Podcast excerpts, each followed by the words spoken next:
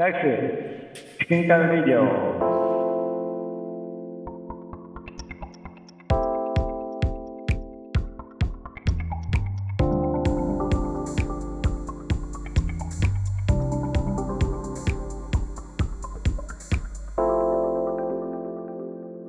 今回のレイディオは、えっと、ガイクの中に、えっと、なんて言うんだっけ、技術戦略を、えっと、考えるチームがあって、まあ、それ4人チームでやってるんですけど、あの、チームの中で、まあ、ちょっと雑談したものを、えっと、カジュアルに、あのテクニカルレディオのコンテンツしてあげるとこうかなと思って取り組んでますんで、よろしくお願いします。で、今日、話題は、あの、あれですね、最近話題の、こう、技術イベントがどんどんオンライン化してるっていう話を、こう、話題として取り上げたい、いきたいなって思ってます。ちなみに、あの、このメンバーで、実際にオンラインの技術イベント参加した人います？あ、僕は何回も出てますね。何回も出てます。どんなん出ました？えー、例えば、えー、こう定例的にやっている、まあ、僕、ブロックチェーンを技術的にメインにやってますけども、ブロックチェーンの技術イベントはもう一気に全部、えー、オンライン化していきましたね。えー、で、ただ、えー、基本的に一方的に話すだけみたいなイベントが多くなっちゃってて、あれなんですけれども、でもまあ、えー、新しい技術が出たものの、えー、発表とか、そういったものの、えー、技術イベントを、えー、オンラインで聞いてます。はいはい。なんかオンラインイベントで、えっと、基本一方向で聞いてるだけになってるんですかね、ほとんど。えー、なってるのが多くて、で質問は、えー、チャットでできるとか、あとスライドを使ってできるっていうのはあって、まあ、選ばれたら答えてもらえるっていうところで、こうまあ、全員の場でぜあの質問しなきゃいけないみたいな感じにはなっちゃってて、で質問も答えてもらえるかどうかっていうのは選ばれないといけないっていうところで、まあ、参加者としてはちょっと満足度が、えー、下がってるなっていうのはありますね。前まで並べば聞けたんで。はいはいはいはい。はい、なんか、はたまた、あの、僕らエンジニア交流会っていうのをずっとオフラインでやってきて、で最近あの2回ぐらいオンラインであのエンジニアのまあ登壇イベントをやってきたじゃないですか、哲司さん。はい。なんか、それやってきて、なんかさ開催する側として、なんか大変だったこととかってあったりするんですか？やっぱり、全く別の準備をしないといけない。例えば、その動画収録のカメラだったりとか、その光のあの配置だったりとか、そういうのはもう全般的に不慣れだったりとかする部分もあって難しいなって感じました。うんうんうん。やっぱ、あれですよね、これやってても一方通行感一定ありますよね。配信する側も。そうです。で、一方通行感があの募ってくると、やっぱり運営してる側、声聞こえないんで、やっぱりモチベーションの低下に関わるなっていうのがあって、うん、そこの部分をどうやって引き出すかっていうのは課題ですね。うん。例えば、そのアンケート。うん、どうぞどうぞあ。先ほど言ったアンケートだったりとかもそうなんですけど、例えばそのキャンペーン、プレゼントキャンペーンとかで、あの、応募を募るとか、そういうふうにして、あの、参加者、あの、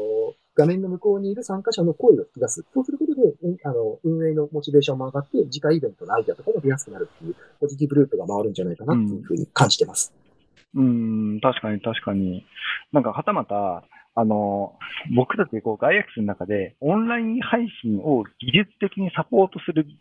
事業というかサービスもやってて、まあ、その、こう、取り組みをしているメンバーもこの中にいるんですけど、あの、五段君、あの、あ実際に配信、はい、配信する技術として、なんか、こだわりとか、はいはい、あの、なんか大変なところとかってあったりするんですか？オンラインイベントを配信する技術として。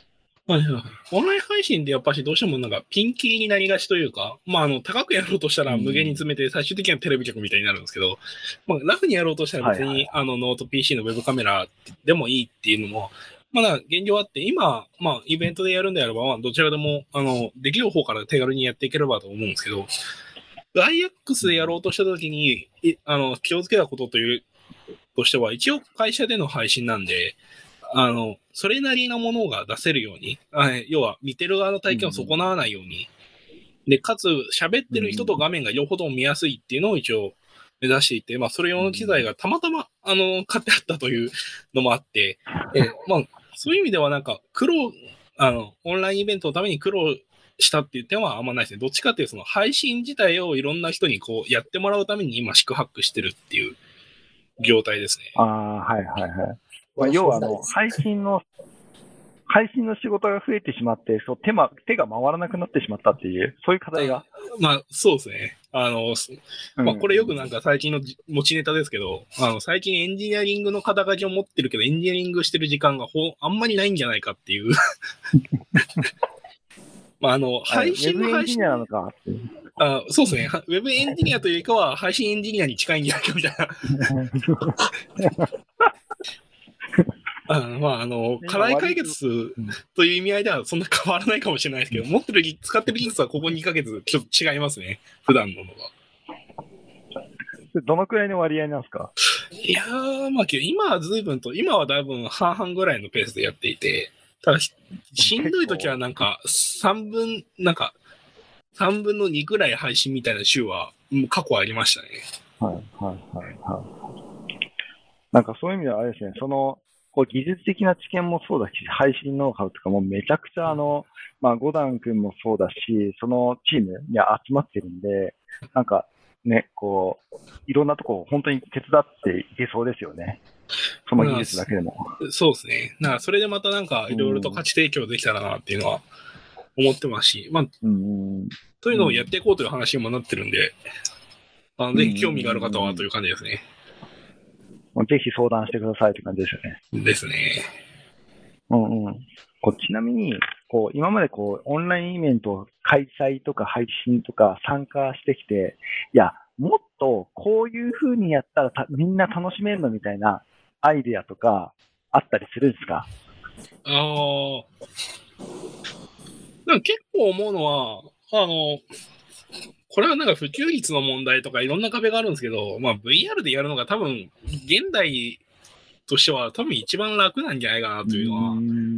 思います。最近だとあのクリスターっていうそのオンラインイベントとかに特化、特化してるわけではないんですけど、あの、オンラインイベントが非常に得意なオンラインプラットフォーム、VR プラットフォームがあったりとか、あとは去年、一昨年だったかな、あの、僕あの、動画作ってるんで、アフターエフェクトのコミュニティで AOF っていうのがあるんですけど、そこのコミュニティだと、その VR チャットって呼ばれる、まあ、あの、VRSNS で一番最大手ですね。のところにも YouTube の動画を配信して、オンラインで参加する人はそこでなんかお互いリアクションしながら、お互い雑談しながらそのオンラインイベントを楽しむみたいなのがあって、まあそういう形がもうちょっと普及してくると、まあよりなんか良くなるというか、オフラインに近い体験がオンラインでも得れるし、それ以上の体験がオンラインで生まれるっていうのは、まあ来るんじゃないかなというふうには思ってますし、そうしていきたいなというふうにも思ってますね。面白いね。やってみたいね。あそしたらもう、まずはあの、PC 買ってもろて、あの、VR ヘッドセット買ってもろて、あ、あの、あれですね、最近だとあの、v、オキュラスクエストは PC いらないんで、ぜひあの、オキュラスクエストとか余裕があったら買ってみるといいと思います。なんかはた、はたまたあの、何でしたっけ？スマホをカチャンってつけてやる VR ゴーグルあるじゃないですか。あれで参加できるようになったら、めちゃくちゃ普及するだろうなって思います、ね、クラスターとかはそれで出れるんじゃなかったでしたっけ？クラスター、確かにスマホ、スマホありましたっけ？あるんじゃなかったでしたっけ？なんか、広島県とかがこのイベントをクラスター使ってやっていたりして、あと渋谷になんか街作ってっていうのもやってたりして、それでそうスマホで参加できた気がしますよ。ちょっとごめんなさい、ちゃんと調べて。えっと、あ、そうですね。最近スマートフォン版もそうですね、リリースはされたんですけど、VR モードではなくて、あの、あくまであの、アバターを操作してみるっていう。ああ、なるほど。ね、まあ、それでも全然体験としてはいいと思うので、なしではないと思います。うん。うんなんかそんなもんですかね。なんで、あの、まだまだあの、オンラインイベント。はい、はい、そうあの海外のイベントに日本にいながら参加できるっていうのがすごく変わったなと思ってて、どんなイベントも今オンラインでやっていて、まあえー、一番最初にあのオンラインで開催するって決めたのは F8、Facebook のイベントが決まって、うん、AWS もやって、Google もやってっていうところで、最新情報を生で日本にいながら聞けるっていうのは、すごく進んだなっていうところで、こうみんなあのどんどん聞いてほしいなっていうのはありますね。はい。それは有料ですよね？有料だったり無料だったり、どっちもあります。結構無料が多いですね、大きなところだと。あの確かにその、こう、簡単にこうオンラインに海を越えれるっていうのはめちゃくちゃメリット高いですよ、オンラインイベントの中で。うだからそこで、あれですね、次の懸念としてなるのは、こう、言語の壁が大きくて、あの、僕たちの、あの、開催するイベントも勝手に自動で、あの、英語に、あの、翻訳されたらすげえ嬉しいし、うんあ、の、ね、F8 もそうだし、うん。あ、の、WWDC とかもそうですけどね、うん。あの、やっぱり日本語字幕がついてたら、もう、すごい楽しめるのにっていうのはありますよね。ありますね。なんかその辺は API 使えばもしかしたらできちゃうのかもしれないですけどね。そういうの進んでいきそうですね、この1年間で。うん、絶対出てきそう。出てきそう。ありそうですね。あれですよ、YouTube のライ YouTube ライブだと条件結構つきますけど、あの、ライブの自動をの文字起こしとかってやってくれていて、あのそれこそゆあの、うん、Google が今度、あの、Google クラウド Next On Air っていうオンラインのイベントを、あの、Google Next って、まあ AWS もそうなんですけど、まあ過去からずっとオンライン配信をやってきて、ただ今回は今回、今回はこの件でオフラインが一切なくなったんですごいオンラインの方に注力していて、で、オンエア自体も Google GCP のオンエアの方も多分 YouTube ライブで配信される予定だと思っていて、で、YouTube ライブには、あれですよね、そう、英語であれば自動の字幕起こしがあるんですよ。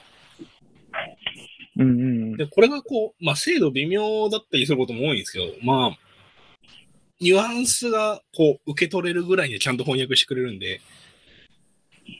すごい、マジで。こういうの使うと、まあ、結構体験としてはそんなに悪くないっていうのは個人的な感想ですね。いや、参加してみたいですね。Google Cloud Next。